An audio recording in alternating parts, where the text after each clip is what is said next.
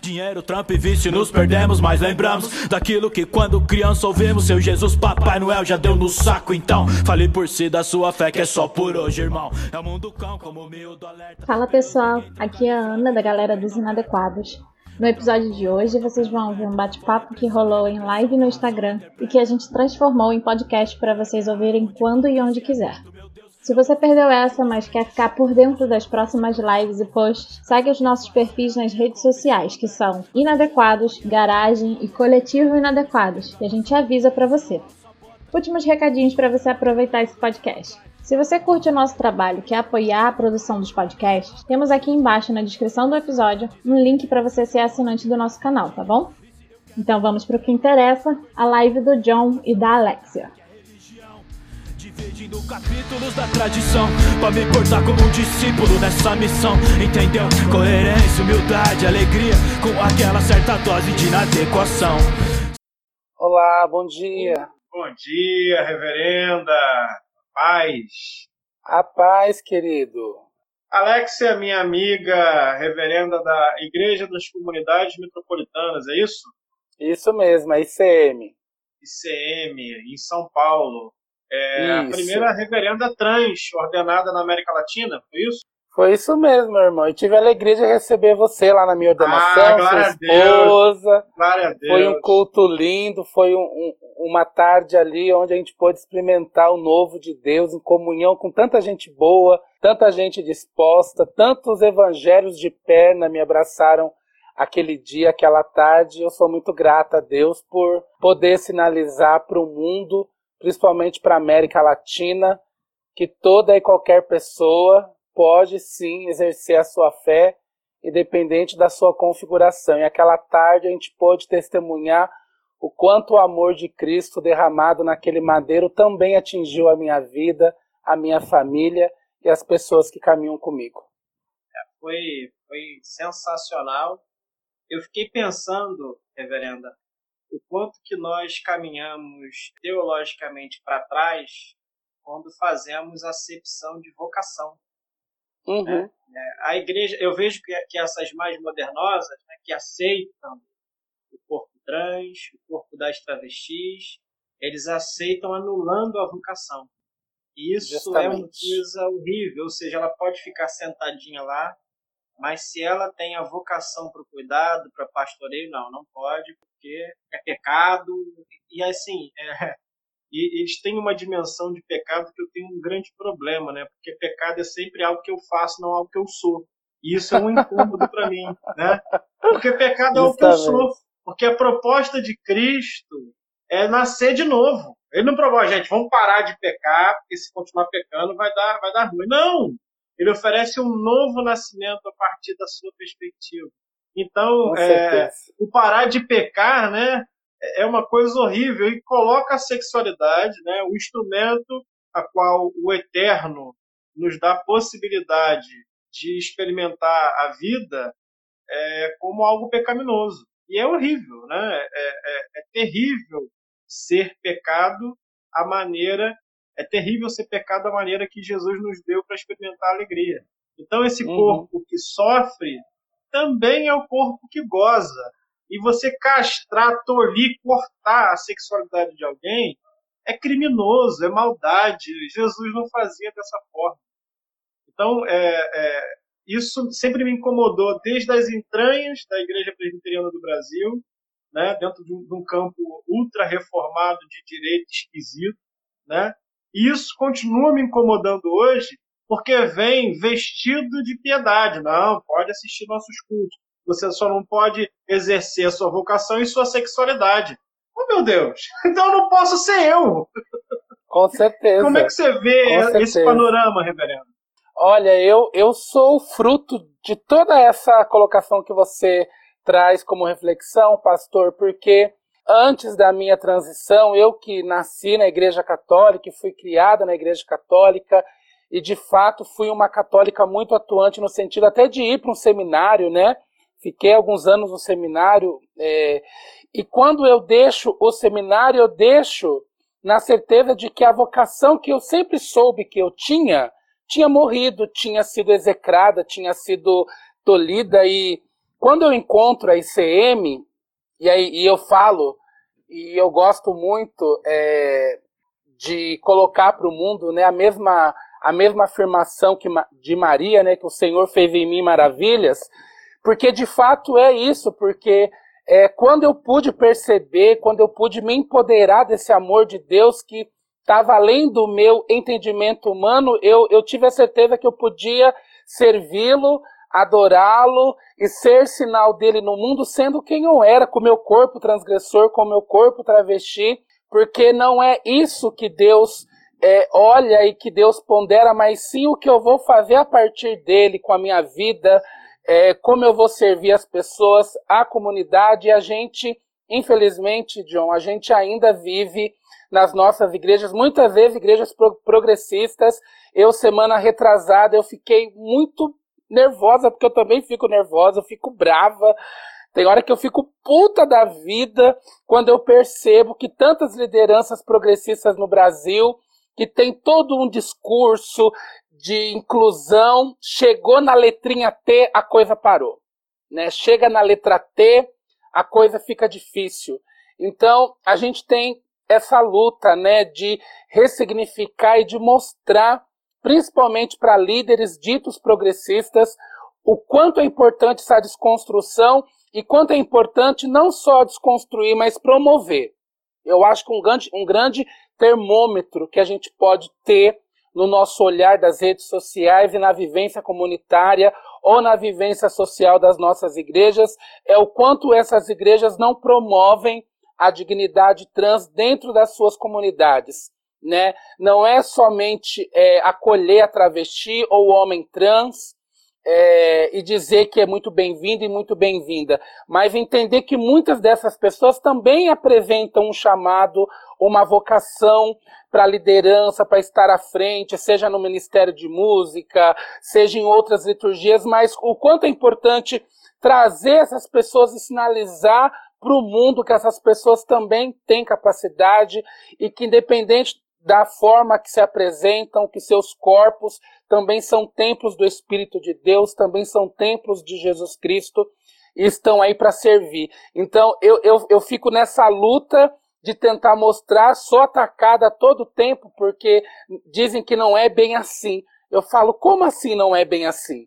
Ou a gente promove ou a gente promove. Então, quem não está disposto a promover, quem não está disposto a caminhar do lado, quem não está disposto a perceber a dor, porque eu sei a dor e a delícia de ser quem eu sou, não está disposto a servir Jesus Cristo. E Jesus Cristo, a todo tempo nos evangelhos, a gente vai perceber o quanto de maneira pedagógica ele fez isso, e eu fico me perguntando, e tudo aquilo que não está nos evangelhos, aquilo que a igreja omitiu, aquilo que sabe, ficou perdido lá no tempo, que não foi traduzido, ou que ficou só nos apócrifos, o quanto mais ainda Cristo incluiu todas as condições humanas.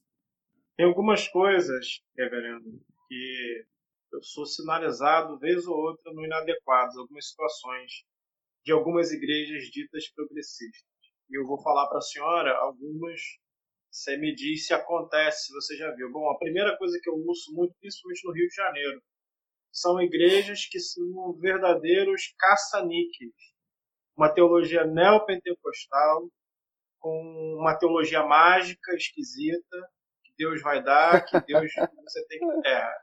Igrejas progressistas, igrejas inclusivas, que são caça-níqueis. Aqui no Rio de Janeiro tem uma que eu já recebi talvez umas 10 denúncias de gente que estão lá dizendo que é extorsão, que é uma catarse esquisita, que é uma, uma coisa estranha, que fundiu a ideia inclusiva, a ideia é, de uma comunidade que abrace, né, com as ideias de igrejas similares às igrejas universal e mundial. Né? E aí virou uma coisa estranha, isso eu ouvi. A outra coisa que eu ouvi é que as trans não são recebidos como os gays. Tem um preconceito dos gays com as trans. Uhum. Isso eu vi essa semana agora de um amigo que é, é, presenciou essa situação, que as trans não têm, não são recebidas da mesma forma, não são abraçadas da mesma forma. Eu não sei, opinião de um, de um curioso, né, que estou aprendendo com vocês e tantas outras, né? Talvez por conta das adaptações no corpo que são necessárias fazer, né? É, a trans não, não se entende é, bem no, nesse corpo que, que tem, então precisa de algumas adaptações. Talvez essas adaptações não são muito bem vistas por, pelos gays. E eu nem sabia disso, ou seja, dentro do próprio ambiente que deveria ser acolhedor, ou de um lado você recebe é, uma extorsão, um caça-níquel, alguém te liga um plugin de assalto, e do outro lado são de alguma forma excluídas porque é, não se compreendem nesse corpo. Então, é, é, isso é verdade? Acontece? Não acontece? Como que é, reverendo? Me diga. Então, a gente tem que tentar buscar pensar numa, numa palavra que vai no, nortear todo é, esse entendimento. É, é a padronização dos corpos. Tudo aquilo que é padrão, tá tudo certo, é bem acolhido, é abraçado, é incluído. Quando você pega, por exemplo, um gay super afeminado, esse gay também não é tão bem recebido quanto um gay padrãozinho, discreto, bem masculino. Quando você pega uma lésbica que também não é padrãozinho, dito padrãozinho, é uma lésbica mais parruda, né, que se veste ali mais para o masculino do que para o feminino, essa lésbica também não vai ser tão bem acolhida. Mas quando chega na travesti, a coisa descamba. Porque tudo aquilo que visualmente para as pessoas está fora do padrão, isso também vai refletir, infelizmente até agora eu não consigo aceitar, eu vou gri continuar gritando, eu vou morrer gritando que está errado, mas dentro da própria comunidade LGBTQIA+, as pessoas transgêneras, as travestis, os homens trans, sofrem esse preconceito, e não é só por causa do corpo, é porque vai muitas vezes contra aquilo que a própria comunidade muitas vezes não entende que deve ser colocado no sentido de mudança corporal, do nome. Então, tudo aquilo que é, é estranho para o mundo também acaba sendo estranho, infelizmente, dentro da comunidade LGBT. Eu recebo diariamente meninas trans que procuram essas igrejas ditas inclusivas e que me relatam assim, reverenda, eu chego lá, o máximo que fazem comigo é me saudar e pum. E elas falam que sentadas no banco durante o culto, elas percebem que quando um gay padrãozinho chega, uma lésbica padrãozinho chega, é abraçada, é beijada, leva lá na frente. E com as travestis isso não acontece. Lá no começo, eu achava que era um pouco de exagero.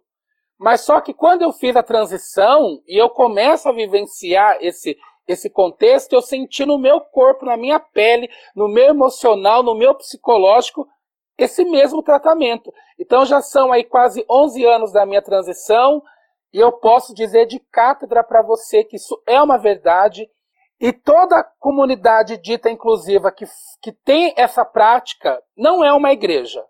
Pode ser qualquer coisa, John. O clube da Luluzinha, sabe? O clube das bi, pode ser qualquer coisa. Menos uma igreja, porque se você olhar bem, a, a presença trans nas igrejas ditas inclusivas é muito pequena. É muito pequena. Só a presença ou a não presença delas dá para a gente perceber o termômetro daquela igreja. Dá para perceber de que forma elas são aceitas. Ou como elas, ou por que, que aquela igreja não as atrai. Não as leva para os seus cultos. Isso também para os homens trans. Mas geralmente o homem trans tem uma coisinha que vai diferenciar. Ele é homem, né? Então, quando Sim. se é homem, é diferente. Quando se é homem, o tratamento é outro. Então, basta ser mulher que a coisa muda de figura. Então, a presença feminina, não só a presença trans, mas a presença da mulher cis lésbica também, quando a gente para para fazer uma análise mais profunda, a gente vai ver que a presença delas é menor. Ou seja, a presença do feminino ainda é diferente da presença masculina dentro das igrejas, isso de modo geral. Então isso me incomoda muito, porque quando eu vejo na, na, na internet discursos assim arrebatadores, sabe, eu vejo coisa e falo, nossa, que bacana. Quando chega na letra T, acabou. Eu teria vários relatos aqui de pessoas, até famosas do meio progressista, em que pessoas que foram transfóbicas comigo, em um encontro ou, ou numa mesa de, de debate, me trataram diferente. Aí quando eu olho as redes sociais, milhões de seguidores aplaudindo, eu falo, meu Deus, será que essas pessoas sabem que essa pessoa se comporta dessa forma? Que quando chega na letra T é discriminatório, trata diferente?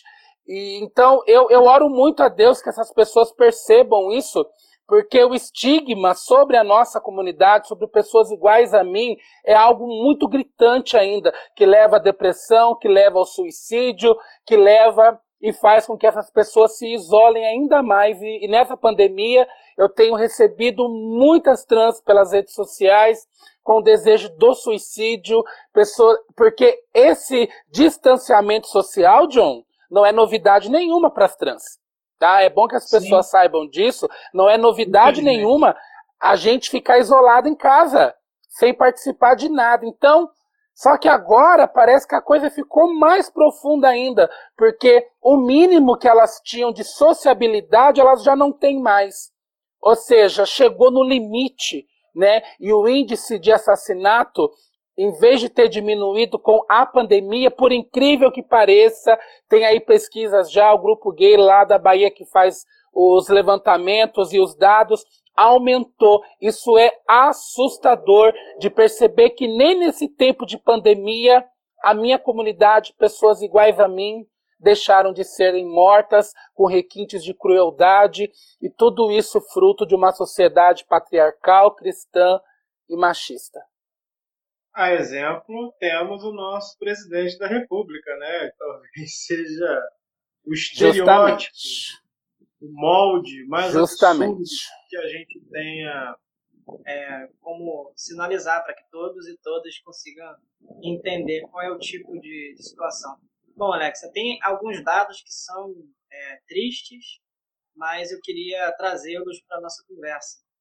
É, a gente entende que o brasileiro médio vive em torno de 76 anos e as travestis e as trans têm essa, esse, essa, esse tempo reduzido pela metade.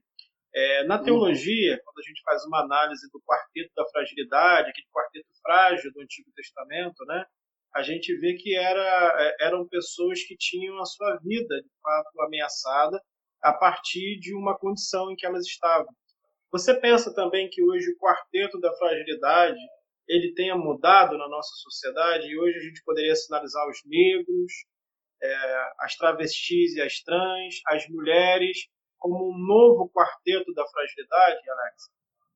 Com certeza, porque é, o, o nosso reflexo social, o nosso reflexo teológico, ou tudo aquilo que a gente usa como norteador das ações humanas, ainda é, estão voltadas para o silenciamento, perseguição, condenamento dessas categorias, dessas condições. Então, quando a gente vê que no Brasil, por exemplo, a média de expectativa de vida de uma menina trans, de uma travesti, é de 35 anos, é de fazer cair o queixo, entendendo o quê? Que essas pessoas, em um determinado momento da vida, elas serão perseguidas, assassinadas, fruto de um pensamento religioso, dessa necropolítica que desde o ano passado parece que piorou e ganhou força, empoderou pessoas. A gente ainda vê é, um exemplo, né, criando um paralelo. É, enquanto todo mundo fala que ficar em casa é, é, o único modo de se prevenir, de proteger as pessoas, a gente vê pessoas indo para a rua e dizendo que não, que não é tudo isso. Ou seja, é, esse recorte de pessoas ainda é, são, são, totalmente perseguidos por conta desse pensamento é, que leva à morte. Agora, eu me pergunto, até quando isso vai acontecer? Até quando também existe aí, de repente, uma parcela de culpa nossa, John, também, sabe? Porque é, vários teólogos, vários pensadores cristãos trazem a ideia para nós de uma realidade que nós cristãos vamos mudar o mundo. Eu não sei até onde é, isso vai, mas eu, eu, eu sinto muito ainda a omissão de boa parte dos nossos. Eu sinto ainda é, o medo de algumas pessoas de assumirem certas pautas, certas condições, né? Eu recebi vai fazer uns 15 dias alguém dizendo assim: olha, é, cuidado associar a sua imagem com a pastora travesti lá, que isso não é legal, né? Para a sua igreja isso não vai ser legal. Ou seja, a gente ainda vive esse recorte, né? A gente ainda vê as pessoas falando dessa forma. Porque tudo aquilo que vai visualmente ou teologicamente contra esse sistema de recorte é condenável. Eu, quando eu vejo você de maneira tão ousada, tão corajosa, indo na minha ordenação com a sua esposa, por exemplo, sentando lá na frente, você orou o culto inteiro, você se emocionou, sua esposa também. Isso para mim é, é ousado, é corajoso, é um ato profético. Para mim, você é um profeta dos tempos de hoje. E não é porque eu tô aqui em live com você, porque a gente, eu quero que as pessoas saibam, a gente conversa sempre pelo zap, tá sempre sabendo um do outro, acompanhando um ao outro, ou seja, você é um irmão querido que caminha do meu lado, que tá comigo, que tá com o meu ministério, que, é, que, que, que percebe que nada nos diferencia, que nós somos irmãos, que nós somos o corpo de Cristo. Então, quando eu vejo ainda nos dias de hoje essa, essa tentativa de minimizar, de excluir, de colocar de lado ou de invisibilizar essas pautas, essa luta, principalmente a luta pela inclusão do feminino no sagrado, porque o sagrado ainda é tão masculino, ainda é tão patriarcal, é, é medonho. O patriarcal é medonho, né? Esse lado de Deus que foi colocado para as pessoas de homem é medonho, porque para mim o lado mais bonito de Deus, a prática é é, é, é o Deus feminino que é mais acolhedor, é mais suave. Então, é muita luta para que as pessoas possam entender de uma vez por todas que nós somos é, irmãos e irmãs no mesmo corpo, na mesma luta, nas mesmas dores. E, e, eu tenho fé que um dia, talvez eu não veja, mas um dia a gente possa é, experimentar um outro cristianismo, né? De uma radical inclusão e de uma radical a afirmação dos corpos e das identidades. Nossa, eu disparo é. falar e não paro, né? Você viu, né? Mas é, eu citei esse quarteto da fragilidade, que eram os pobres, as viúvas, os estrangeiros, é, uhum. gente que não tinha condição de, de, de se manter no meio dessa construção social, porque se era alguém em que Deus pensava, é, de uma maneira especial porque estava em fragilidade, por que, que nós hoje, incutidos dessa ideia de Deus, esse Deus que não muda, esse Deus imutável, esse Deus que encarnou no Cristo, homem, é, não homem só por conta do sexo masculino, mas homem porque pessoa, a gente parou de defender? Por que, que a gente parou de cuidar? Por que, que a gente tenta invisibilizar porque quando damos voz, não damos amplitude? Por que, que a gente tenta negar? Por que, que a gente não vocaciona? Por que, que a gente não abre espaço? Porque se o próprio Deus, olhou as fragilidades na vida, na sociedade, na construção social dos hebreus, ele interveio e sinalizou que aquele grupo precisava ser cuidado de uma maneira especial, porque nós hoje, reverendo Alexa, não conseguimos fazer o mesmo. Por que, que abandonamos o cuidado de Deus com aqueles que estão fragilizados? Por que, que não atentamos e olhamos de uma maneira mais cuidadosa para esses que estão morrendo com a metade do tempo que qualquer brasileiro? Por que, que a gente não está amando profundamente essas pessoas a ponto de ir para as ruas e cuidar e tirar elas de lá? Por que, que a gente não está amando a ponto de ter essas pessoas em nossas igrejas? Por que, que a gente está tentando o tempo todo apagar essas pessoas da história? Isso é uma coisa que me deixa um tanto quanto curioso, porque e é uma curiosidade quase que uma pergunta retórica para a vida, que eu não quero saber a resposta, porque a resposta é duríssima. A resposta denuncia uma igreja completamente apartada do Cristo, uma igreja que esqueceu de Deus, uma igreja que esqueceu e decidiu invisibilizar, ou seja, se tornou perversa. E isso é algo que dentro de mim não se conforma. Eu não me conformo com metade de sujeitos baseados numa teologia do século XVI, que não cresce, que não evolui, que não serve para a vida, tentando vou, vou rasgar o verbo, cagar regra, para que os outros, de alguma forma, possam viver a sua vocação, tentando não só invisibilizar, mas apagar da história. Quantas uhum. igrejas uhum. soltaram notas sobre a sua ordenação? Quantas igrejas ditas tradicionais, até mesmo as inclusivas, enviaram pessoas para que estivessem lá? Então não é só a tentativa de silenciar, mas é apagar da história, para que aquilo não Sim. fique registrado. Então é algo que me incomoda e muito. É algo que me deixa estarrecido, eu fico nervoso, porque a gente não está simplesmente pegando uma pessoa e colocando escondida. A gente está pegando uma vocação dada por Deus e dizendo que não é importante. E isso é perigoso, é pecado e é hediondo a igreja fazer dessa forma. É hediondo que a vida das pessoas, pastora reverenda Alexa, seja ainda ditada por um cânon e uma leitura, uma hermenêutica do século XVI. E que a gente esqueça que há uma teologia hoje que abraça essas pessoas. Essa teologia a gente tenta invisibilizar. Sim. Então, eu estou preocupado por alguns motivos. Eu estou preocupado porque o espírito do bolsonarismo, no meio da na, na face da terra e aonde nós vivemos hoje, é uma potestade, é um poder. E é um poder que tem um poder de disseminação absurdo. E só alimenta o ódio e a maldade. Né? Então a gente está vivendo num país em que está se banalizando a morte dos corpos trans, das trans e das travestis. Está banalizado, é como se fosse normal. Eu não vejo igreja nenhuma protestando contra isso. Eu não vejo igreja nenhuma é, revendo a sua hermenêutica para acolher com qualidade a vocação dessas pessoas. Isso é perigoso, porque a gente torna a igreja um instrumento para que, de alguma forma, as pessoas com seus corpos padrões, com sua sexualidade padrão, possam estar e todo o resto que se vire para lá. Uhum.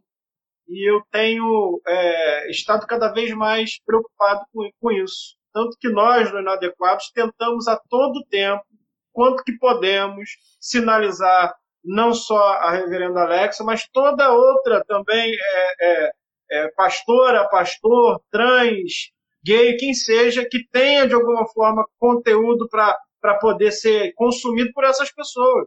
Então alguém me procura, uhum. trans, ó, vê a pastora Alexia, porque ela é fantástica. Nós do Inadequados, pastora, nós não somos é, alguém especialista na teologia queer, mas podemos uhum. indicar quem tenha mais cuidado nessa leitura, então a gente tenta ser uma plataforma que indica. Né? Eu estou aprendendo claro. agora, né? É, tem os livros da teologia queer aqui, daqui a pouco eu vou mostrar. É, tem algumas coisas que eu tenho tentado aprender. Mas eu vim de uma estrutura que é uma das estruturas perversas. E eu não me orgulho nada disso. Eu não me orgulho em gente que está matando gente. Então, reverenda, eu ainda estou um pouco abismado. Por que, que a igreja não está indo para as ruas protestar, e agora no tempo de pandemia muito menos, ninguém vai mesmo, né? Eles precisam de uma desculpa para não poder, uhum. e agora não vão mesmo, né? O porquê que as trans, as travestis, eles, elas não estão recebendo, dentro da, da, sua vocação, a oportunidade de ser aquilo que o Senhor as chamou para ser. É uma pergunta que está em mim. Por que, que não estamos protegendo? Por que, que as igrejas históricas não estão se mexendo? Isso é uma pergunta que não quer calar, é quase que retórica, porque saber a resposta dela dói muito, é muito difícil. É, pastor, da, da, mesma forma que a comunidade negra, eu gosto, às vezes pode parecer tão repetitivo, mas eu não consigo ver de outra forma. Assim como a comunidade negra, né, todo mundo sabe aí, eu não vou nem entrar no assunto, tudo que sofreu por conta é, da colonização dos corpos e da escravidão, e hoje a gente vê a presença do, de pessoas negras como lideranças no clero de todas as igrejas. E nós não vamos ver, pastor, mas eu, eu tenho mu muito, muita esperança. A esperança é uma coisa que eu tenho buscado é, viver, experimentar, apesar de mim, apesar das minhas debilidades, dos meus medos, é, das minhas dúvidas, é, ou dos meus en enfrentamentos internos. É, eu, eu, eu entendo que um dia nessa terra, o cristianismo vai ter que pedir perdão para a comunidade trans, sabe? Vai ter que reconhecer. E, e eu sei que esse dia vai chegar e, e, eu espero que os meus tataranetos, ou como dizia o Chaves, né, os, meu, os meus 14 tatás, possam é, ver isso acontecer e quando olharem para a história humana, eles vão ver lá um pastor John do Rio de Janeiro, homem cis, branco, hétero, que lutou por uma causa, que defendeu, que deu, que deu sua cara tapa. Porque também não tem só coisa ruim, não, viu, pastor? Também tem coisa boa, graças a Deus. Tem, é. tem coisas boas, tem, tem pessoas muito boas, tem aliados muito comprometidos com a causa trans. E a gente ainda tem uma luta que, para além disso, é dentro da própria comunidade trans, de tentar é, é, curar esses corações machucados, curar esses corações feridos, porque muitas meninas e muitos meninos chegam completamente machucados é, por esse cristianismo social, fundamentalista, que, que levou essas pessoas para fora das igrejas, né? E a gente procura sempre sinalizar esse amor de Deus, sinalizar que tem muita gente boa querendo ajudar, tem muita gente boa que dá a vida por isso. Aqui em São Paulo, o Projeto Céfras tem feito um trabalho tão lindo nesse tempo de pandemia com a Jaque Chanel, que quase todos os dias ela vai para as ruas e entrega lá marmitex, cobertor, e a grande maioria desse público são de travestis em situação de rua, porque elas relatam que nesse tempo de pandemia nem água para beber elas conseguem, porque os comércios estão fechados. Aí quando eu escuto que uma trans fala, eu não tenho água para beber, no meio do centro de São Paulo, é, é, algo assim que você para e pensa e fala, que planeta que eu tô, né? Onde eu tô? Quem sou eu? Que, o que, que eu tenho feito, né? Isso é culpa minha? Como assim não tem um copo de água, né? Então, é, a dignidade humana, quando ela perpassa na condição trans, é, ela vai fugir de tudo aquilo que as pessoas entendem que é dignidade.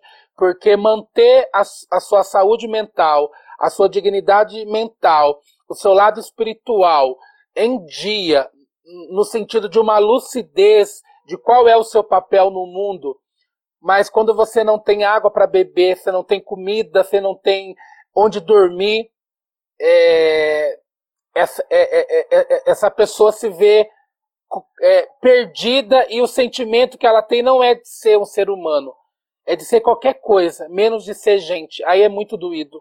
Quando se perde a dignidade humana, quando se perde é, aquele sentimento de ser amado, querido e protegido, e você vê pessoas andando pelas ruas, mas que estão mortas, que são corpos que andam, mas que não têm vida, que não, que não geram vida e que não sabem para onde vão ou onde podem ficar. É, isso para mim é muito dolorido, é muito doído. O acolhimento, né, reverenda, é, é essencial, principalmente quando a gente fala da, das travestis, que algumas estão em situação de rua, né? É, algumas ainda estão se prostituindo porque vão fazendo algumas adaptações, são todas elas muito caras, né? Porque uhum. não se compreendem no corpo que, que tem e precisam de algumas adaptações. E é um ciclo muito perverso, né? Porque é, a maioria delas, uma grande parte, vai estar nas ruas, né? É, numa condição muito ruim nas ruas, às vezes se prostituindo, então é um outro marcador, né? É, que ela, elas vão recebendo marcadores e marcadores e marcadores, e em algum momento se tornam quase seres invisíveis, né? E se uhum. não tivermos, né, é, é, pessoas como essas que você sinalizou, e até mesmo igrejas que recebam para comunhão como a ICM, a gente não sabe o que vai fazer, a gente não sabe o que vai ser dessas pessoas, né? Então, é, é dureza pensar nisso, né? É dureza ver que é, essas pessoas é, estão em uma situação de invisibilidade porque, é, de alguma forma, algumas pessoas têm fechado os olhos. Aqueles que podem cuidar, aqueles que deveriam abraçar, têm fechado os olhos. E o que eu tenho visto, principalmente daquelas que me procuram, reverenda, são que boa parte são evangélicas, são de são filhas de, de, de mãezinhas evangélicas, Isso. amam o Senhor Jesus, estão nessa situação, mas amam o Senhor Jesus, estão vivendo é, dias ruins, vivendo uma vida ruim, mas amam muito o Senhor Jesus, não perdem a referência no Cristo, né? Gostam dos louvores, né? me pedem indicação de louvor, logo eu, gente, se vocês me conhecessem, eu não, não, quase não ouço música evangélica, eu procuro saber para poder indicar para essas irmãs. Então, é, são gente que está com o coração muito apegado a Jesus, só uhum. que ouviram, é, foram massacradas, excluídas, jogadas para fora da igreja. E a gente é, precisa acolhê-las, né? Então eu vejo que essas igrejas, como a ICM e algumas outras que eu conheci pelo caminho, algumas que não é, levam esse esse label de é, inclusiva, né? Porque para mim toda igreja que não é inclusiva é excludente. É Com certeza. Assim, né? Se ah, mas eu aceito, pode sentar não. Então você aceitar já é uma palavra horrível. Deixa eu te contar uma história. Aceitar é uma coisa horrível. Você tem que receber, inclusive na vocação que a pessoa tem. É receber, é claro. é acolher. Né? Aceitar é, é para mim, falou que. A, ah, não, a gente aceita, não, querido. Aí ah. você já começou num, acabou, num caminho acabou, ruim. Acabou. É. então, é, essas comunidades, por exemplo, eu vejo que é, as comunidades anglicanas né, abraçam, mesmo não sendo comunidades é, ditas inclusivas, né, mas elas recebem em grande parte então eu vejo que ainda há uma luzinha pequenininha no fim do túnel, é, mas a gente é farol, né? Então a gente precisa uhum. iluminar de fato. Então eu vejo trabalhos como o seu, como trabalhos que vi do pastor Marvel há algum tempo, é, com, com, uma boa é, palavra para essas pessoas. Tudo vai ter suas relatividades, né? Todos vamos ter as nossas relatividades, os nossos problemas, mas eu vejo que aquele que sinaliza o acolhimento, aquele que sinaliza o amor de Deus, mesmo em suas imperfeições, porque nós não somos perfeitos, mas sinalizamos aquele que é perfeito, que é o Cristo. Há poucos Amém. dias, reverenda, a gente fez uma postagem no Inadequados que eu, eu, percebi, e algumas outras pessoas perceberam, um tom de misoginia. E a, a representante do Inadequados, a Aninha, viu recebeu essa denúncia e eu reconheci que tinha é, um quê de misoginia, uma brincadeira com Jezabel, puta, umas coisas assim. E eu fiquei muito incomodado e eu falei assim, apaga a postagem e diz para a pessoa, agradece ela que ela nos sinalizou que a gente estava agindo errado. Porque até a gente que está tentando acertar numa dessas brincadeiras, numa dessas questões de, de humor para fazer rir, por vezes ainda tornamos é, é, as mulheres diminuídas, às vezes fazemos brincadeiras que não são legais. Então eu vejo que, por exemplo, as travestis e as trans, quando aceitas, ainda viram piada, né? E, e já vi muito isso acontecer. Então é, eu tenho muita dificuldade, reverenda, de é, fazer análises para fora de mim, né? Porque eu só consigo me perceber para fora de mim, tudo que eu tenho são conjecturas, são coisas que eu penso, mas muito vago, porque eu não consigo invadir o outro. Mas quando eu olho para mim, vejo que em mim ainda habita isso, que em mim ainda habita essa condição de, às vezes, preconceituoso, por vezes é, sendo é, é, fazendo umas brincadeiras bobas, eu fico pensando, meu Deus do céu, quantas dissemelhanças que há entre eu e o Cristo, né? E tudo aquilo que não for uma semelhança em mim com o Cristo precisa ser curado. Tudo, toda de semelhança. Uhum. Tudo aquilo que me faz não me parecer com Cristo. Então, é, eu tenho pensado, reverendo, que a gente precisa, é, cada vez mais que vocês, nos dê esses toques, né? Quando a gente não está sendo é, é, legal, quando a nossa fala gera preconceito, quando o, o que a gente diz não é acolhedor. E isso a gente precisa o tempo todo. Que, que nos sinalizem, porque é gente que tenta acertar mas que faz tudo errado, tentando acertar. e Não, tem os canalhas também. Parte. Tem, claro, claro. E é lindo de ver porque já houve uma situação dessa há um tempo atrás, num texto que vocês colocaram nas redes, lembra? Eu entrei lá em contato, falei, olha, é legal colocar isso, porque era um texto que falava sobre as trans, e você, de prontidão, eu acho que foi o, o João também, eu, eu, já, já não me lembro mais, que super acolheu aquilo que eu estava falando, agradeceu.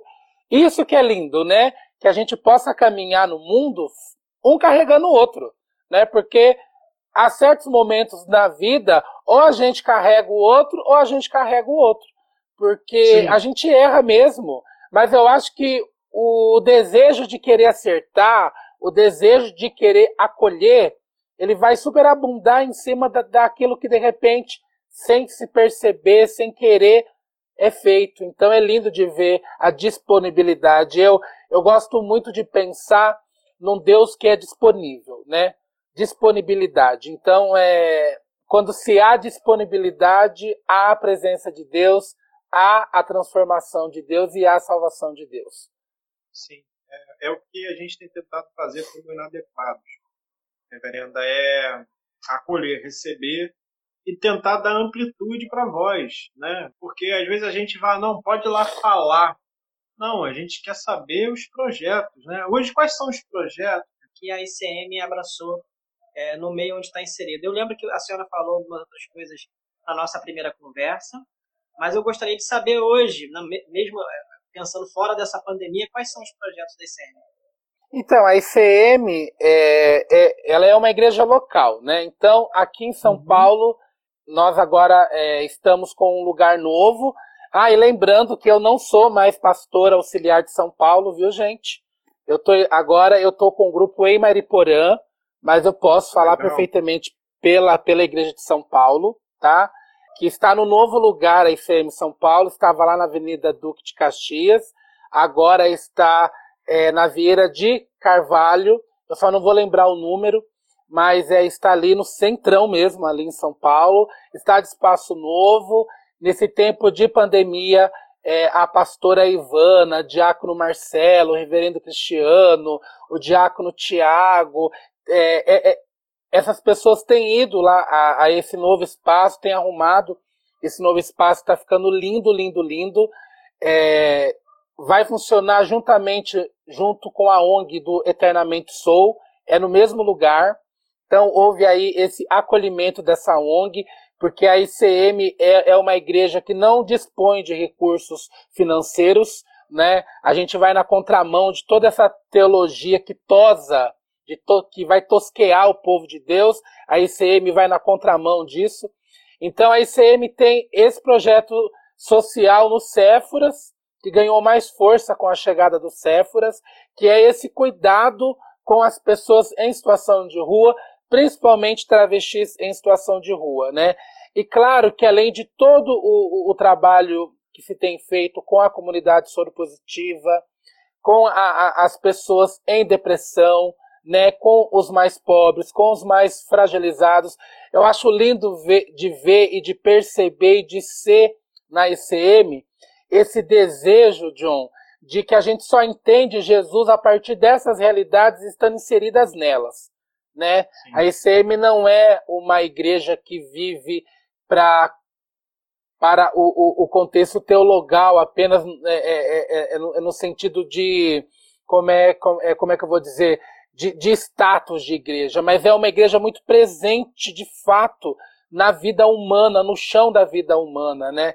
Então, é, agora a, a, as forças que a gente tem reunido em São Paulo, eu aqui em Mariporã, com um grupo de implantação aqui, é esse desejo de ser na vida das pessoas aquela igreja que eu não tive há 20 anos atrás, que eu não estava inserida há 20 anos atrás, uma igreja com pernas, uma igreja que tem braços, uma igreja que de fato se preocupa com o outro, né?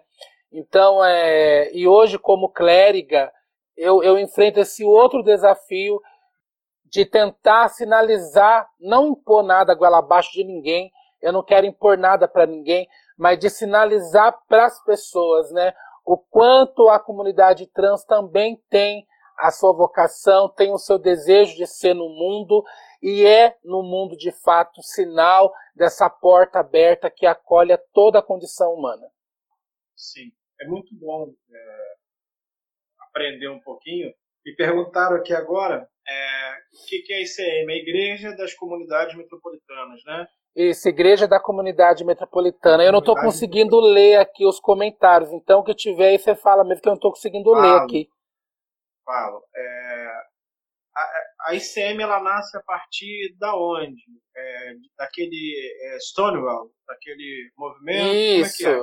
isso. Ela nasce lá em 68 com o reverendo Troy Perry, que até então era um pastor batista, casado, porém que vivia o conflito da sua sexualidade. E ele vai reunir lá na sala da casa dele 12 pessoas que estão fora do padrão religioso.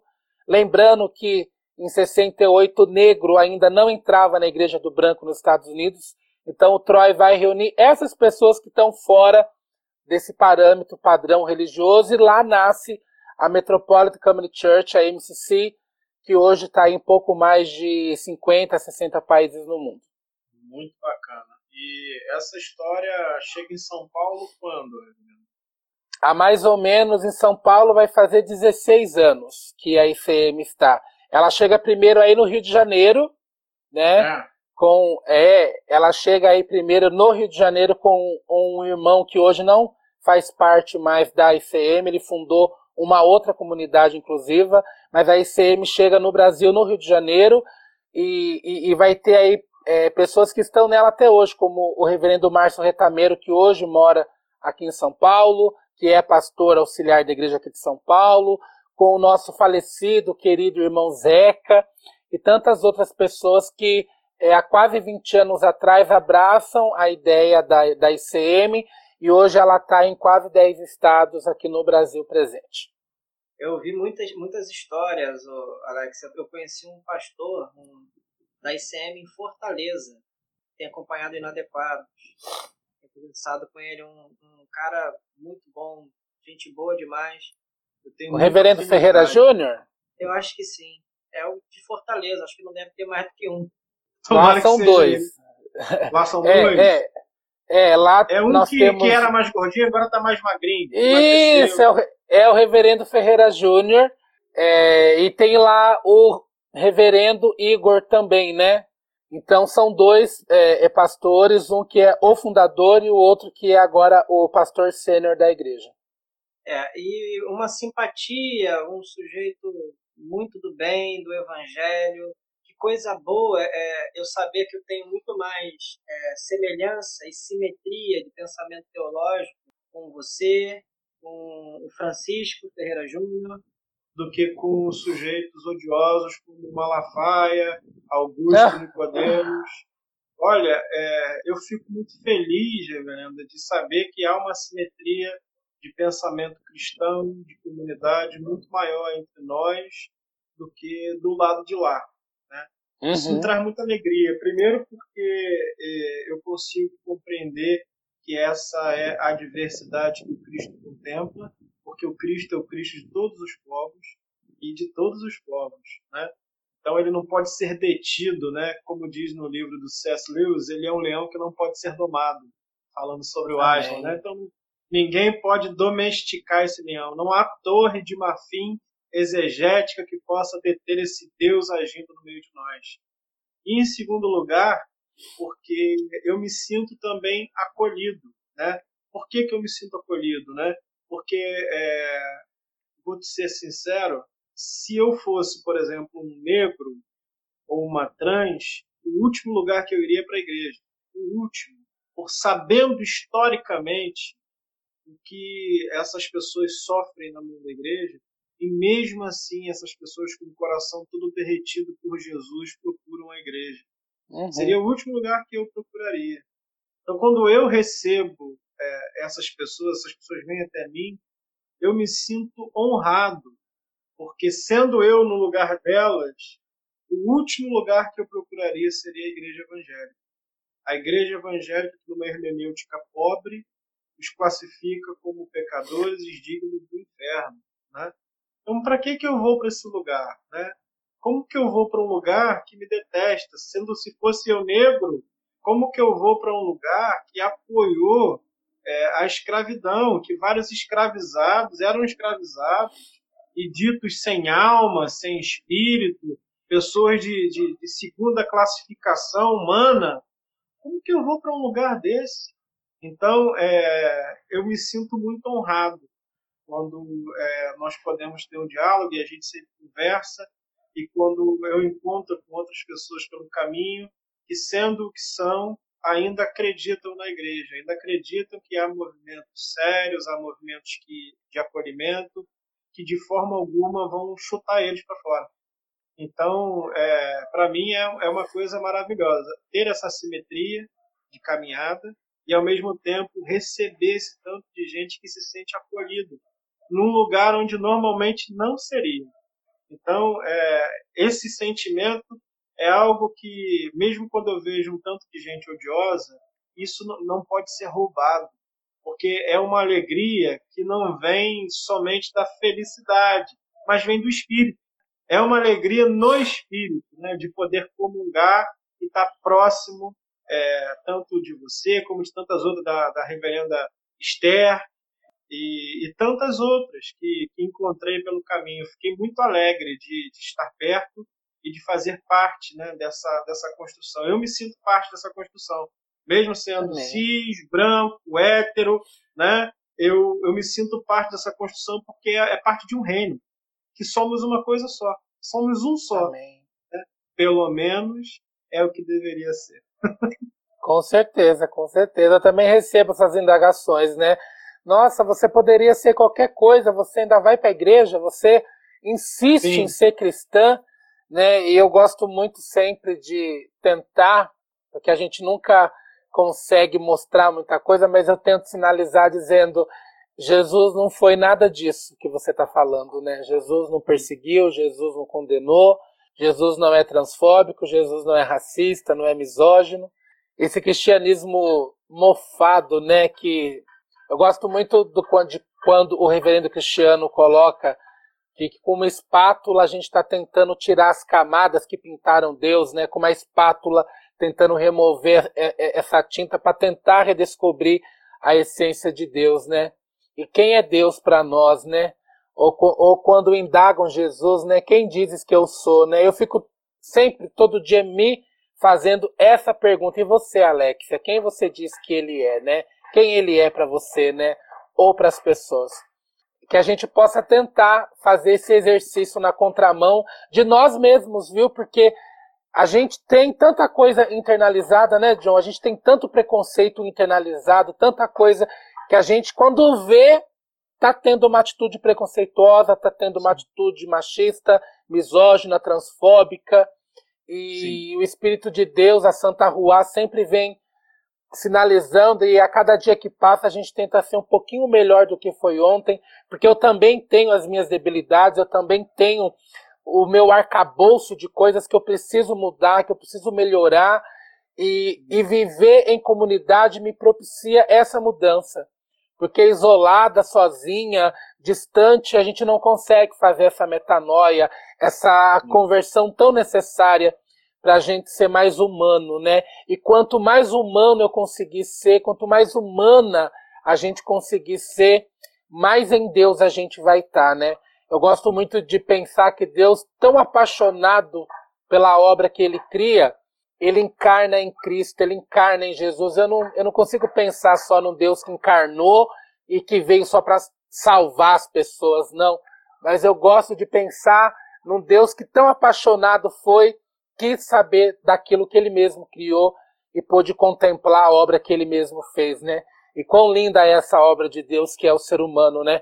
Que é capaz de se doar, de dar a vida pelo outro, de, de ser no outro, né? É lindo isso. Sim. Então, Reverendo, eu comecei há algum tempo a acompanhar a leitura de uma teologia queer e eu achei uma teóloga, acho que é argentina, chamada Marcela Altaus Heide. A poderosa. É, o Deus queer.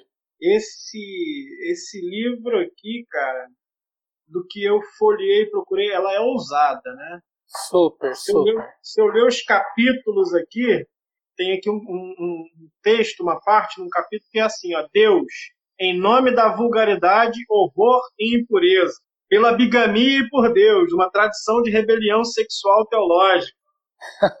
Cara, isso aqui se o Nicodemos pegar esse livro, ele começa a derreter, assim, ó. O corpo dele começa a derreter inteiro. Começa a derreter inteiro, assim, ó. E vai derreter, igual uma gelatina. Né? Mas é. Então, porque ela é perigosa. E essa aqui é uma leitura perigosa. Muito perigosa, porque uma vez que você lê, você não pode mais desler.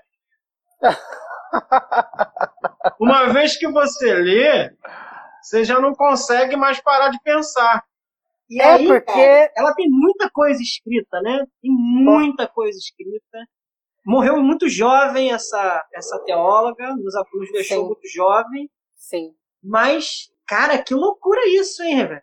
É, mas ela deixou produções assim incríveis, porque essa, de, essa desconstrução ou, ou, ou, ou, esse avanço no pensar da, da nossa condição humana, ele vai exigir da gente abrir mão de certos conceitos que fomos modelados e que muitas vezes vai doer nas pessoas deixar de pensar de certa forma ou de se perceber de certa forma, né?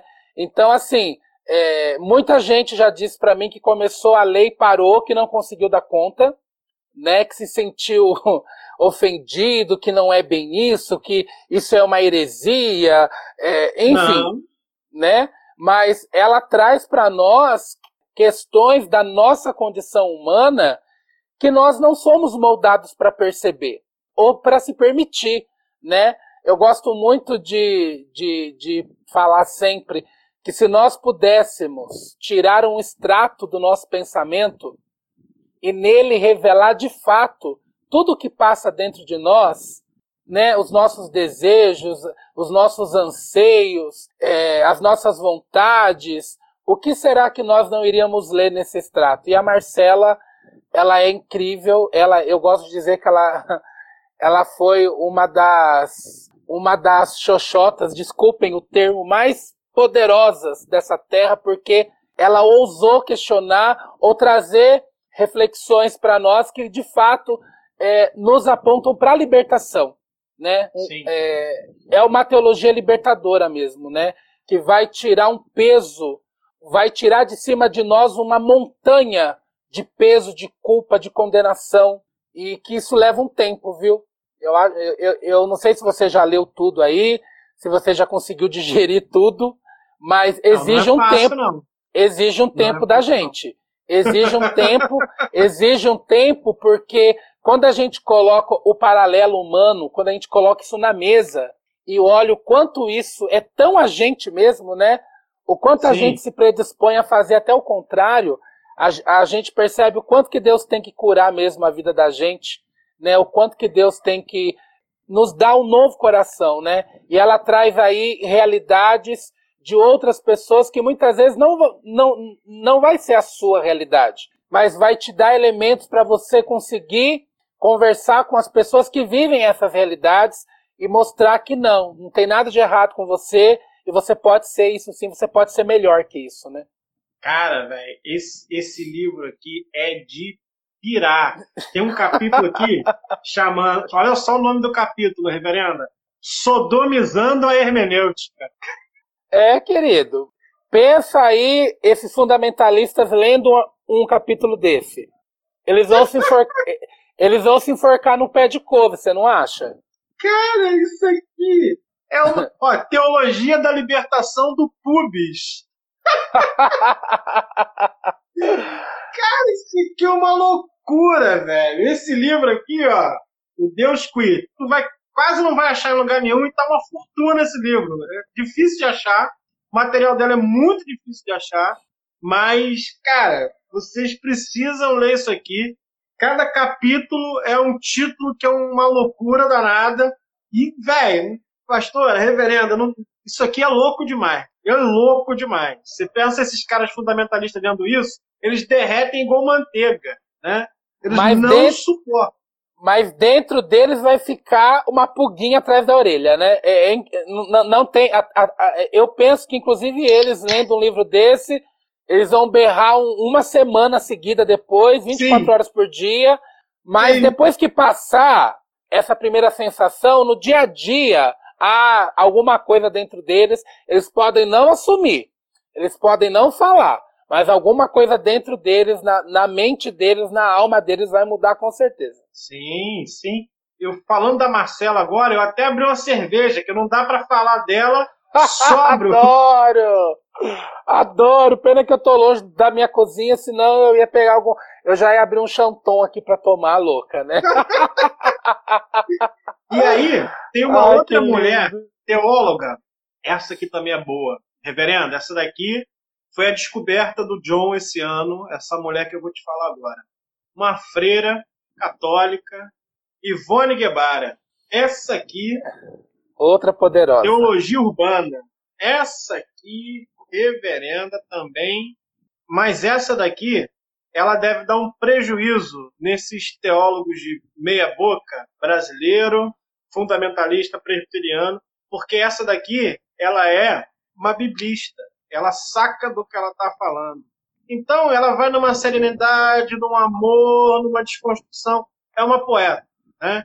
E, e vai falando, vai tratando esses temas, né? Ela fala sobre essa temática. Ela vai falar do corpo da mulher, que é, a, a mulher foi colocada como, um, como objetificada como um corpo que sofre, mas a mulher também é um corpo que goza, e aí ela vai. Isso vai deixando o povo maluco, que é uma freira falando.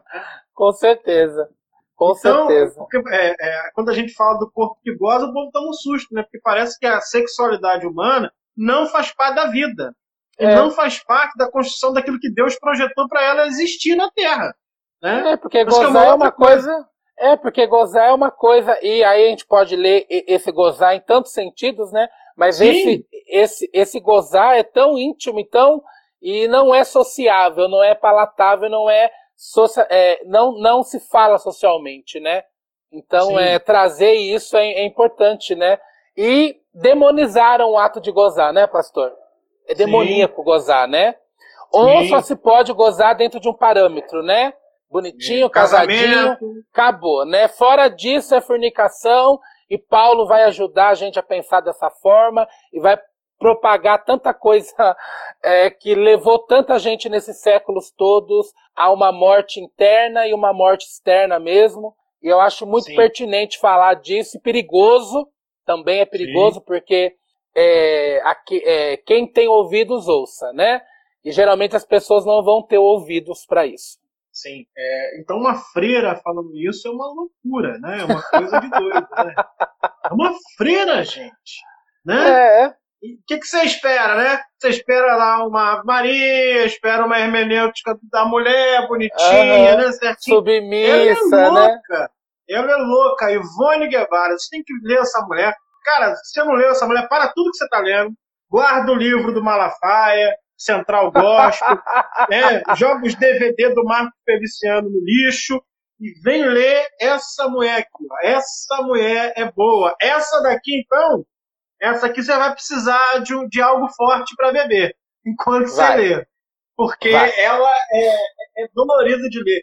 Reverenda, fala um pouquinho pra gente sobre essa teologia queer. O que, que é, o que ela abraça.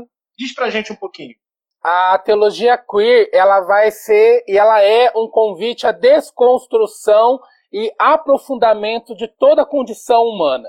Só que antes da gente tentar falar de teologia queer, se a gente não parar primeiro para perceber a condição humana em todas as suas realidades, a teologia queer em nós não vai dar conta de responder essas condições. Então, para eu primeiro falar de teologia queer, eu tenho que minimamente, penso eu, é perceber as condições humanas e tudo aquilo que elas são capazes de ser no mundo, de todas as realidades, né?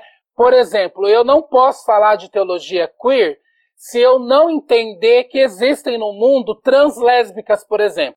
Não vai dar conta. Se eu não perceber e ver que no mundo tem trans homens gays, por exemplo. Então, é, para além do gay, porque é muito falado do gay, da lésbica e da travesti. Mas a condição humana, a sexualidade humana, ou a interpretação de Deus a partir das sexualidades e das identidades são muito mais profundas. Então, a teologia queer, ela, é, ela vai nos dar subsídios para entender essa condição humana, como ela se dá na construção histórica aí de dois milênios de cristianismo, entender que a partir desses corpos que são divergentes e dessa fé que também é divergente, porque dentro do cristianismo a gente tem que entender que existem vários cristianismos. várias formas de entender e de praticar esse cristianismo e de perceber ele nas nossas atitudes. Então, a teologia queer vai desconstruir aquilo que é masculino, aquilo que é sagrado, para tentar enraizar no chão da vida e nas ações humanas quem é Deus, aquilo que a gente entende sobre o divino ou que é o sagrado, quando a gente entende que o sagrado perpassa primeiro no nosso corpo, o, o sagrado é um reflexo do nosso corpo, o sagrado é um reflexo do nosso ato de gozar, o sagrado é um reflexo daquilo que a gente sente. A teologia queer, para muitas pessoas, é algo impensável, principalmente para pessoas fundamentalistas. Eu digo isso porque dentro do próprio meio LGBTQIA+, a teologia queer é algo devastador, porque estamos moldados e moldadas para agir e pensar e perceber Deus a partir de uma única forma, e é, e é a forma tradicional. Então, por exemplo, quando eu vou chamar Deus de deusa, quando eu vou é, entender que Jesus Cristo ele é uma pessoa trans, ele é uma pessoa gay, ele é uma pessoa lésbica, isso vai causar nos outros o impacto que não é legal, porque as pessoas entendem que não é dessa forma, que Jesus Cristo é só aquela caixinha quadradinha que foi desenhada pela Bíblia, pela religião, ou aquela escultura europeia dos olhos azuis e cabelo loiro que colocaram no altar da igreja. E a teologia queer vai vir na contramão disso, né? Perceber Deus a partir do, dos nossos corpos, e, e são corpos desviantes, são corpos divergentes, e são nesses corpos, principalmente, que a teologia queer vai tentar responder aquele anseio, né? Quem é Deus? Quem sou eu no mundo? E que fé eu posso vir a ter a partir disso? Então, a teologia queer, ela também não dá conta nem dela mesma, viu? E, e isso que é legal. A teologia queer, ela abre um paralelo, um leque e te leva para vários caminhos, porque toda a teologia é fechada, né, John? A gente vê essa teologia fundamentalista pronta que a gente encontra aí na internet, teologias tão fraquinhas, tão babebibobu, e quando a gente pega uma Marcela da vida e, e, e, e, a, e a gente percebe, caramba, né? Como que eu não percebi? Como que eu não percebi, né, esse diferente que na verdade nunca foi diferente merda nenhuma, porra nenhuma, Sim. me desculpem a palavra, mas que estava ali, estava diante dos nossos olhos, mas que foi demonizado, que foi é, escondido da gente, né? Que foi é, ocultado dos nossos olhos, dos nossos ouvidos, essas, essas realidades de interpretações. Porque não é possível Sim. interpretar de uma única forma mas todas as Sim. formas convergem para esse mesmo Deus. Sim. Você pega essa Marcela aqui, ela é uma coisa fantástica. Olha o título do, do capítulo: Queerizando o Inferno. Santidade e opções éticas. Cara, velho, essa mulher é louca, velho. Dá é para fazer um seminário online aí, John. Você podia fazer um seminário online aí, com cada capítulo. Pensa, pensa na loucura que seria. Se eu fizer isso aqui, você que vai ter que dar aula, Alex. Eu vou te chamar. Ah. Eu acho que, na... inclusive, eu tô, agora eu tô falando em primeira mão ao vivo, nem te perguntei em particular. Quando a gente fizer as aulas, eu queria que você desse uma aula sobre isso. Claro, estamos aí para isso. Estamos aí para isso. Conta comigo. Inclusive, inclusive, eu acho que na igreja da garagem, você poderia. Eu vou te convidar para um dia você trazer a mensagem e falar um pouco sobre isso com a gente. A gente vai começar claro, um, um, claro. Estudo, um estudo sobre, sobre feminismo na quinta-feira. Eu acho que numa das, das conversas você poderia falar com a gente, trazer uma mensagem para a gente. Eu acho que ia ser muito bom. Claro, claro, vamos sim, com certeza. Agora, e o legal é que a teologia queer ela vai, ela vai, ela desafia a gente, né? Isso que é, é incrível, né? Ela desafia a gente assim em coisas. Eu já, eu já me peguei sendo desafiada em coisas assim que eu falo, meu Deus, eu não vou dar conta disso. Olha, e olha que eu sou, eu penso que eu sou uma uhum. pessoa mega desconstruída e eu me pego em certas coisas falando, meu Deus, será que eu vou dar conta disso? Mas uhum. aí passa uma semana, uma semana e meia que eu tô mais calmo, eu volto lá de novo no texto, né? E tomo sim alguma coisinha que nem você, porque isso é maravilhoso para ajudar a gente a abrir sim os chakras, a louca, né? Aí você vai lá e você fala, não, realmente tem alguma coisa que eu não tinha visto aqui, tem alguma nuance desse assunto que eu não tinha percebido. E o quanto a gente melhora enquanto ser humano, né? O quanto a gente consegue olhar para o dito diferente, para o dito abominável, para o dito fora da caixinha e olhar e perceber o quanto aquilo está na gente também, né? O quanto a gente é aquilo também não se deu conta, né? O quanto Sim. a gente não se deu conta. Eu estava vendo um, um clipe hoje mais cedo de um cantor e tava a, as meninas, né, as moças mexendo o quadril e eu fiquei pensando, estava construindo junto o pensamento aqui, é, como que a gente satanizou e demonizou o corpo, né? Em geral, quer dizer, mexeu o quadril, aquilo que é algo que Deus te deu. Uhum. É, a gente sexualizou, fatiou o sujeito em pequenas partes, sexualizou algumas partes, como se aquelas partes não pudessem, tem que estar sempre escondidas, tapadas, né? e a gente acaba, de alguma forma, podando o corpo. O corpo inteiro é o corpo que goza. Você não goza Sim. só com o piu-piu e com a pepeca, né? Isso. É o corpo inteiro. Esse corpo inteiro que goza é o corpo que se movimenta, que faz movimento, que se, que se agita. A gente começa a podar os sujeitos, a cortar, a fatiar eles, e a gente comete um pecado terrível, que é se pegar um sujeito e fragmentar. Sim, Nós não justamente. fragmentamos gente. A gente Sim. corta pizza pessoa Isso. a gente importa, né? Então eu fico pensando o quanto que nós estamos perdendo, o quanto que nós não estamos nos expressando com a nossa brasilidade, e aí é uma questão quase que decolonial, né? tudo que a uhum. gente tem aqui, os louvores, as músicas, é tudo baseado num esqueminha meio que norte-americano importado, que vem da Inglaterra para os Estados Unidos, Estados Unidos Brasil. Né? Isso mesmo. Vem da Europa para os Estados Unidos, Estados Unidos Brasil. Ou sempre do norte, né? Os demônios vêm sempre do norte. Mas, velho, é, e aí a gente não, mesmo. Sim, a gente não se expressa do jeito que o brasileiro se expressa. A gente não traz para as nossas reuniões, para as nossas liturgias, a nossa brasilidade. Né? Então, é, é desviante teologicamente também pensar a nossa brasilidade. Né? É desviante a gente pensar que é, o que a gente está fazendo hoje não tem nada a ver com o que a gente deveria estar tá fazendo. Sim. Então é a estrutura toda, né, Alex? Não só tudo, a maneira de tudo. pensar o sexo, o orgasmo, as questões de gênero, seja lá o quê, mas também pensar toda a nossa liturgia, que é fabricada a partir de uma concepção que não tem nada a ver com a nossa cultura, com o nosso país. A gente demoniza o que é nosso. E aí escamba o treco todo, né? Porque a gente está fazendo a nossa liturgia como fazíamos há 500 anos atrás. Sim. Então, achando ótimo. Tá tudo certo.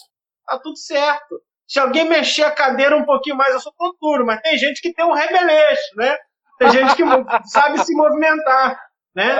E aí, se mexer um pouquinho mais, aquilo ali já não pode, porque eu já ouvi muito, tá? É o espírito de sensualidade. Ah, se você é um sujeito que não pode ver uma mulher e você já fica louco, você precisa se tratar.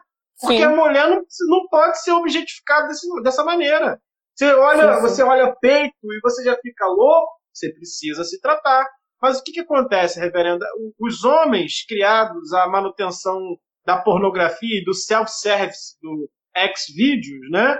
Que ali você encontra se você quiser. Se quiser botar não com miojo, você Sim, vai encontrar. Claro. Tem para todo tem mundo. Tudo, tudo. Ali você acha tudo. E esse self-service tem deformado tanto a masculinidade, porque o homem é, ele fica com um desejo na mente daqueles corpos que são todos eles depilados, todos eles limpos, de uma maneira específica, né? São os moldes. E aí eles acabam, de alguma forma, deformando a mulher, porque a mulher se sente completamente insuficiente a cumprir aqueles moldes. E aí, seja uhum. a mulher trans, a mulher a travesti, seja lá o que for, ela se sente completamente insuficiente naqueles moldes. E aí a gente acaba lascando tudo, a gente acaba ferrando tudo. Eu acho que a teologia queer, ela vem é, quase como um sacrifício vicário para nos sinalizar que o corpo, aquilo que nós somos, aquilo que Deus nos deu, nos deu para existir, não é esse objeto apenas sexual, mas é um objeto de vida. Claro. E aí a gente claro. vive também, a gente só não fica o tempo todo é, é, pensando em algumas coisas. A gente vive, a gente existe nesse corpo. É o corpo que escreve, que fala, que anda, que leciona. Né? E essas pessoas que estão adoentadas, adoentadas estão e geram pessoas mais doentes do que elas mesmas. Porque é, é os fariseus que Jesus falava, que percorriam o mundo inteiro para fazer um discípulo, e quando fazia, os fazia mais filhos do inferno do que eles mesmos, né? Justamente. Então a gente precisa justamente. queerizar a nossa teologia urgentemente. Urgentemente, urgentemente. é necessário porque é, tudo que nós somos e temos hoje é fruto de tudo isso que você traz, né? E o quanto isso impede as pessoas de perceber o novo, né? E o novo, que na verdade, eu gosto de dizer, né? O novo, que na verdade não é novo, ele sempre teve ali, né? Mas que a gente não conseguia ver, que a gente não conseguia perceber, né? E quando a gente fala desses corpos, o quão variados são os corpos e as suas realidades e, e os seus desejos e, e o seu objetivo no mundo de ser a gente vai descobrindo mais e mais de Deus ainda, né? É aquele corpo preso no madeiro que foi escoteado, foi perfurado, é aquele corpo que ressuscita glorioso, e é esse corpo igual ao meu, que é um corpo travesti, um corpo igual ao seu, um corpo cis, e corpos que são corpos, né? E não tem diferença, não há diferença, né? Mas criou-se, estabeleceu-se esse padrão dito em Deus e aquilo que não está em Deus. Então, esse dito em Deus e o dito fora de Deus é o que vem trazer a teologia queer como questionamento, né? É, são corpos que, que trazem a igreja de Cristo, são corpos que, que podem transmitir o evangelho, são corpos que são evangelhos de perna, né? Então, é, quando eu olho uma pessoa não binária, né, com todas as suas realidades, com todas as suas nuances, eu, eu, eu percebo, por exemplo, também ali a, a, a, presença de um Deus que não é binário também, né? De um Cristo que nunca foi binário, né? E só que as pessoas não querem tentar parar, perceber e acolher esse diferente, repito mais uma vez, que nunca foi diferente, que sempre esteve ali diante dos nossos olhos. Sim, é, é isso que, que a gente precisa, né? Cada vez mais abrir espaço para isso que é, nos é, tira essa colonialidade europeia, primeiro, em segundo lugar, essa maneira travada cartesiana de pensar a sexualidade e as sexualidades, né? Ou o medo, John, o medo, o medo do corpo, né? As pessoas têm medo, Sim. né? Eu, eu lembro que há, há, um, há um tempo atrás eu tinha visto isso já na época do seminário na Igreja Católica, é, aqueles arautos do evangelho. Eu gosto muito de dar esse, esse exemplo, né? Os meninos que estão lá, por exemplo, eles têm que colocar uma fitinha. Isso não é lenda urbana, não. Isso é uma realidade lá dentro. Uma fitinha no dedo, por exemplo, para não se masturbar. Como que você vai falar para um menino de 14 anos que ele não pode se masturbar? Então, como que você vai falar para um menino de 13 anos que está se descobrindo que ele não pode se masturbar, porque se ele, se ele se masturbar é pecado de morte? Deus vai esquecer da alma dele, né? Então, o quanto isso é perigoso, né? O quanto isso é colonizador e as pessoas têm medo de se perceber no próprio corpo que tem ou de perceber para onde esse corpo pode levar você, né? Para que lugar esse corpo pode te levar que ou que você pode fazer com ele, né? Então esse medo foi colocado na nossa mente. Esse esse medo de se conhecer, de se perceber, de se tocar. Você vê aí, né? O homem, desde muito pequeno, ele aprende com o pai, com o tio, com a pessoa mais velha, que ele tem que se masturbar, ele tem que, né? A, a, a menina não pode. A menina, por exemplo, não pode se masturbar, porque ela vai perder a virgindade, porque ela vai deixar de ser mulher, quando na verdade até nisso a mulher é proibida, né? De ter prazer. O homem pode ter prazer, né? A mulher não pode. Jamais, né? Ela tem que ser instrumento de prazer mas ela não pode sentir prazer. Que bom que a gente pode é, celebrar né, as bondades do Senhor também através do corpo, né? Porque Amém. é um instrumento que Deus nos deu para poder viver, para existir. Não tem outra coisa, a gente só vive nesse corpo aqui mesmo. Não tem outra quanto, maneira de existir. E o quanto isso é bendito, né? O quanto isso é Sim. glorioso, né? Reverenda, a gente está indo para o final da nossa conversa. Eu gostaria de te pedir que você orasse por nós, Claro. pelos inadequados, por todo mundo que está nos assistindo, por esse tanto de gente que que está aqui e de alguma forma conhecendo você agora, conhecendo esse amor de Deus que excede os nossos preconceitos. Eu queria que você orasse por nós, que você orasse por essas pessoas que estão aqui junto conosco hoje. Você Claro, poderia? claro. Amém. Senhor nosso Deus, que nos ama com amor de mãe, nesta manhã, Senhor, nesse dia, te damos graças pela vida. Te damos graças pelo simples fato de estarmos vivos e vivas e poder ser no mundo a tua voz, ser no mundo presença dos teus ideais e da tua vontade. Te damos graças, Senhor, por cada vida que nos escuta, por cada vida que acolhe o teu projeto dessa construção, dessa comunidade de Deus no mundo de hoje.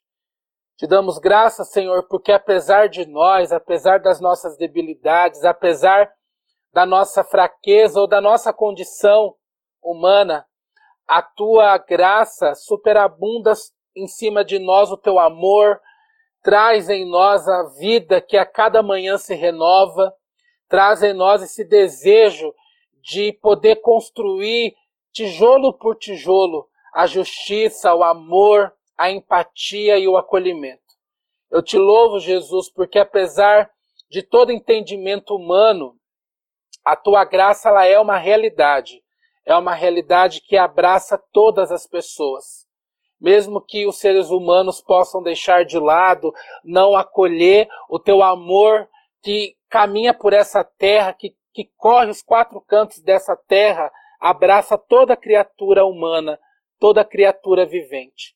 Te damos graças pelo teu amor, te damos graças pela oportunidade de todos os dias voltar para os teus braços. Te somos gratos e gratas nos teus múltiplos nomes, Jesus, hoje e sempre. Amém. Amém.